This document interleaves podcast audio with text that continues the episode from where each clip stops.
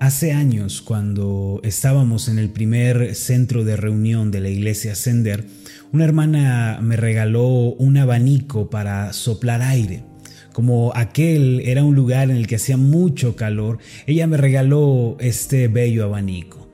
Cuando lo abría, el abanico mostraba en sus aspas un bello dibujo que era un, eh, un, paisaje, este era un abanico artesanal y me gustaba mucho abrirlo para ver ese paisaje que se dibujaba o se mostraba mientras se abría el abanico. Sin embargo, pensándolo detenidamente, el paisaje que se veía en él era un atardecer, pero estaba dibujado sobre muchas aspas.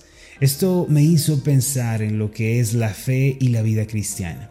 Así como un abanico tiene una gran eh, gama amplia de aspas que van conformando ya sea una figura o un paisaje, así también es la vida de fe.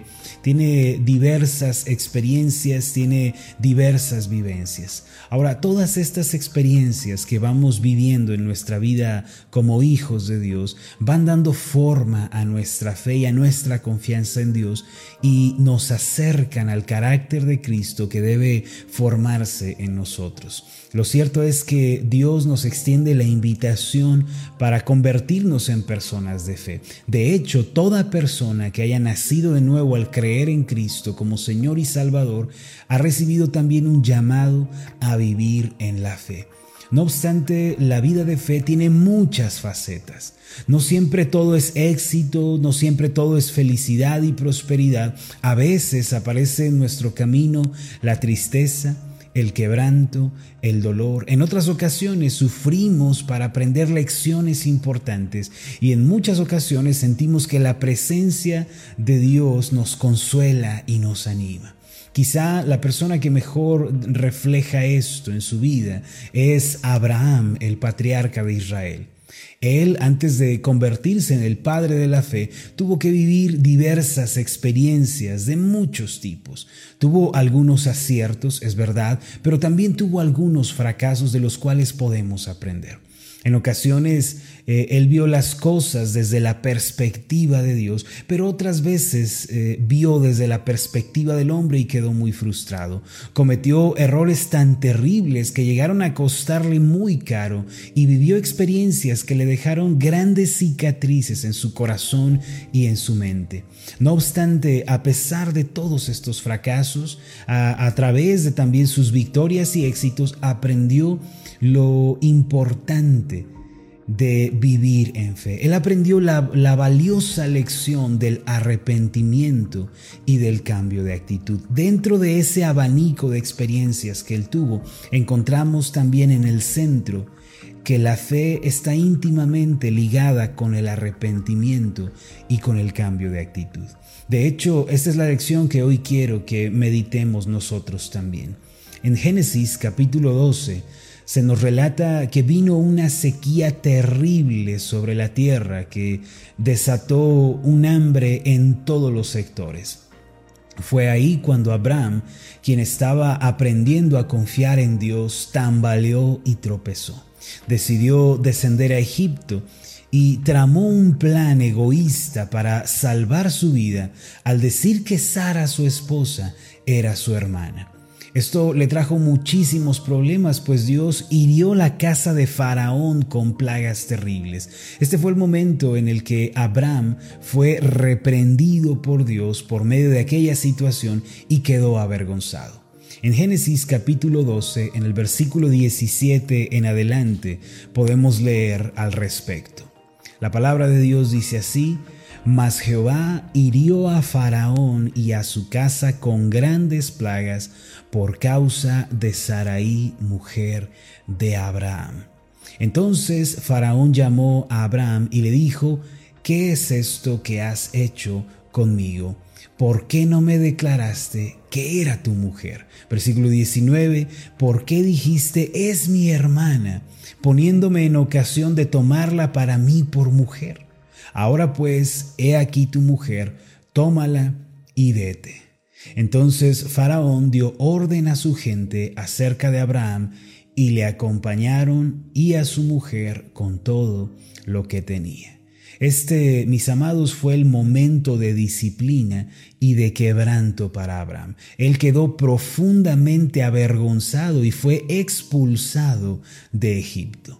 Mire, en la vida cristiana, cuando somos rebeldes, cuando somos desobedientes, nos resistimos a hacer la voluntad de Dios y vamos siguiendo nuestra perspectiva y nuestra propia opinión, vamos a ser eventualmente quebrantados. A veces vamos a experimentar tremendas humillaciones, vamos a experimentar que puertas se nos cierran y nuestras debilidades y defectos también saldrán a la luz. En esos momentos no debemos desanimarnos ni pensar que Dios nos ha abandonado. Más bien tenemos que arrepentirnos de nuestros pecados, debemos confesar nuestra maldad y esperar en Dios. Recuerde que la disciplina de Dios, que viene como resultado de la desobediencia, no es otra cosa sino un acto de amor y de gracia. Actualmente muchas personas relacionan la disciplina con la falta de amor, con la ira, con el descontento, pero en la Biblia la disciplina de Dios está íntimamente ligada con su amor y misericordia. Proverbios capítulo 3 versículos 11 y 12 declara lo siguiente, no menosprecies, hijo mío, el castigo de Jehová, ni te fatigues de su corrección. Versículo 12, porque Jehová al que ama castiga, como el Padre al Hijo a quien quiere. Note usted lo que dice este pasaje, que Jehová al que ama lo ha de disciplinar también significa que dentro del amor de Dios, dentro de su gracia para nosotros, la disciplina nos es dada como muestra de que somos amados de parte de Dios. Es decir, la disciplina nos deja ver que Dios verdaderamente nos ama. Ahora, ¿qué debemos hacer cuando estamos siendo disciplinados por el Señor? ¿Qué debe hacer un creyente cuando la disciplina del Señor viene a su vida. La Biblia nos dice lo siguiente en Isaías capítulo 55, en el versículo 7, deje el impío su camino y el hombre inicuo sus pensamientos y vuélvase a Jehová, el cual tendrá de él misericordia y al Dios nuestro, el cual será amplio en perdonar si atravesamos el momento del quebranto, ese momento en que las puertas se cierran y nuestras debilidades son expuestas, si atravesamos ese momento con una actitud de arrepentimiento y buscamos el rostro de Dios, entonces la puerta del cambio se abre ante nosotros. Seguramente Abraham, después de esta experiencia, sintió mucha vergüenza al respecto. Imagínelo saliendo de la presencia de Faraón con la vista de los egipcios puesta sobre él, todos meneando su cabeza, todos desacreditando lo que él había tramado como un plan para salvar su vida. Este fue un momento de mucha vergüenza, un momento de humillación y quebranto para él. Sin embargo, él tuvo que arrepentirse, cambiar su actitud y su forma de hacer las cosas. Esa disciplina permitida por Dios, de parte de Dios, no fue para destruirlo, sino para corregirlo. Y esta fue la gran lección que Dios le dio para moldear su fe. Ciertamente haber descendido a Egipto fue un grave error, ya que Egipto, como hemos dicho, es un tipo del mundo y del pecado en el Antiguo Testamento. Si él, en lugar de descender a Egipto, hubiera buscado a Dios, en lugar de hacer las cosas a su manera, Dios se habría responsabilizado de la situación y lo hubiera sustentado en el desierto a pesar de la sequía tan terrible. Si alguien elige hacer las cosas a la manera del hombre, debe hacerse cargo de su propia situación por cuenta propia. Pero si alguien decide dejar las cosas en manos de Dios y avanzar por fe, entonces el Señor lo sustentará, lo protegerá y responderá por su vida. En Génesis capítulo 13 podemos ver cómo Abraham tras esta experiencia estaba totalmente quebrantado y fue restaurado por Dios. Más vemos un notable cambio de actitud en su manera de tratar los problemas y las situaciones que aparecían en su camino. Abraham nuevamente, tras la salida de Egipto, vuelve a la tierra de Canaán junto a su sobrino Lot. A causa de ese arrepentimiento, Dios lo bendijo y él llegó a ser ampliamente prosperado. En Génesis capítulo 13, versículos 1 y 2 dice, Subió pues Abraham de Egipto hacia el Negev, él y su mujer, con todo lo que tenía, y con él Lot. Versículo 2, y Abraham era riquísimo en ganado, en plata y en oro. Mis amados, después del quebranto, después de la aflicción, si lo superamos a través del arrepentimiento y de un cambio de actitud, Dios pone su mano de bendición sobre nosotros y entonces somos prosperados y bendecidos y experimentamos un crecimiento asombroso en todos los sentidos. No obstante, después de este evento, se desató en la vida de Abraham un nuevo problema, porque como hemos dicho, la vida de fe está pavimentada de aflicciones y de situaciones que debemos ir resolviendo sobre la marcha. ¿Qué fue lo que sucedió? Los siervos de Abraham comenzaron a discutir fuertemente con los siervos de Lot debido a que la tierra no era suficiente para ambos, ya que ambos habían prosperado. Dice el versículo 6 de Génesis 13, y la tierra no era suficiente para que habitasen juntos, pues sus posesiones eran muchas y no podían morar en un mismo lugar. Versículo 7, y hubo contienda entre los pastores del ganado de Abraham y los pastores de Lot, y el cananeo y el fereceo habitaban entonces en la tierra. Ahora, ante esta situación, Abraham tomó la firme decisión de separarse de su sobrino Lot.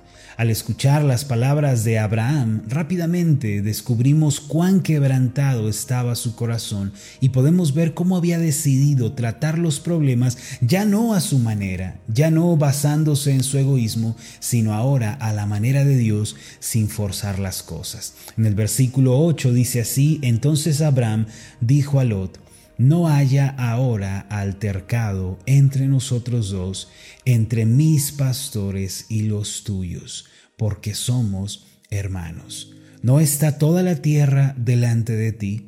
Yo te ruego que te apartes de mí. Si fueres a la mano izquierda, yo iré a la derecha, y si tú a la derecha, yo iré a la izquierda. Note usted lo siguiente, Abraham cedió por completo el control de la situación. Ciertamente él pudo ser áspero y podía haber escogido primero, pues era el mayor y era el tío de Lot. Además, era él quien había recibido el llamado de Dios. En pocas palabras, pudo ser soberbio y hacer las cosas a su modo y a la fuerza, pero el corazón de Abraham había comenzado a cambiar aquel hombre arrebatado, ventajoso, egoísta, que una vez descendió a Egipto haciendo que su mujer mintiera, ahora había sido transformado en un hombre manso y tranquilo. Ahora era un hombre que procuraba la paz. Mis amados, cuando comenzamos a recibir los tratos de Dios, aquellos quebrantos y aflicciones de parte de Él, comenzamos también a cambiar y a ser moldeados en nuestro, en nuestro carácter y en nuestro modo de ser. Pasamos de ser personas feroces, agresivas, impacientes, implacables e y egoístas a ser personas mansas, que se humillan y buscan primero la voluntad de Dios. Lot, desde luego, levantó sus ojos y vio, vio, a su conveniencia la situación.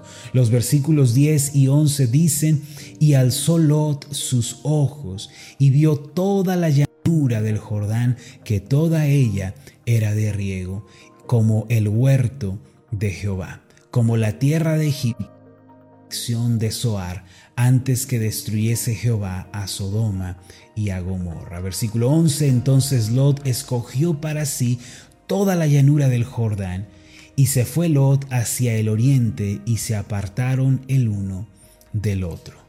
Lot es el prototipo de la persona que vive en el egoísmo solo buscando la satisfacción de esta vida. Él eligió lo que a los ojos naturales parecía ser lo mejor. Sin embargo, era una tierra la que Lot escogió, que estaba condenada a ser destruida por la abundancia de pecado y de perversión.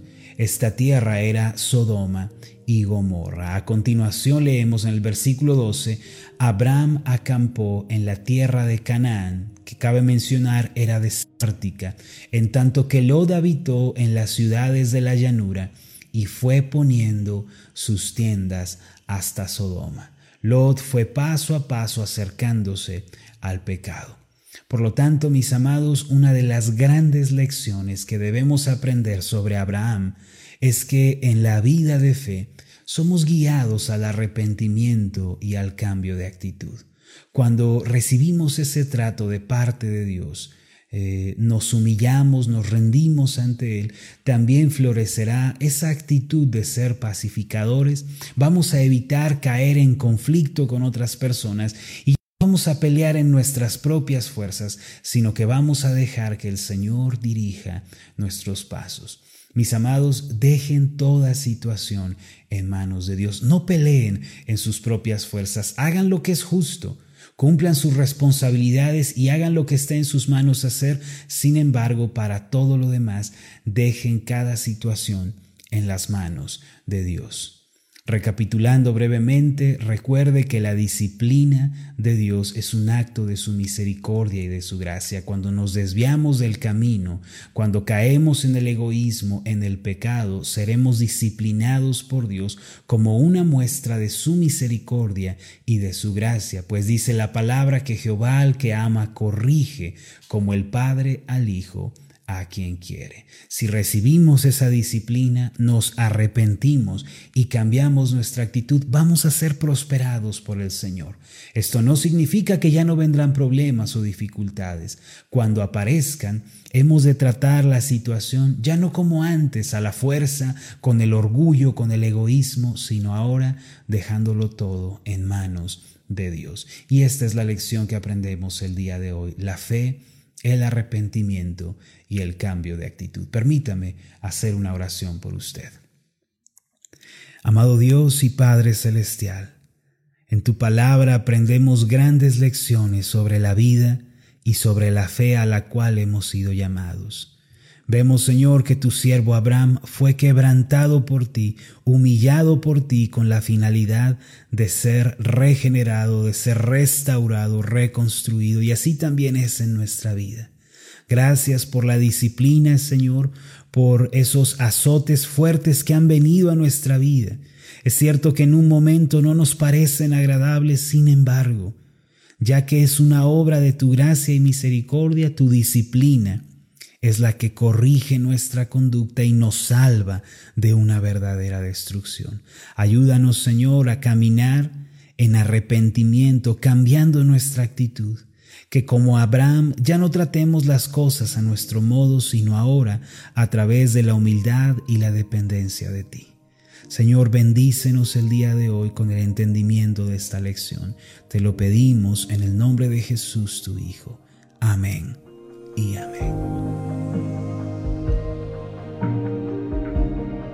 Hola, ¿qué tal? Mi nombre es Marlon Corona, soy el pastor de la iglesia Ascender en la ciudad de Zapopan, Jalisco, en México. Le agradezco mucho por haberme seguido con esta meditación. Mi oración siempre es que usted sea prosperado en todas las cosas y goce de una buena salud, así como prospera en su alma.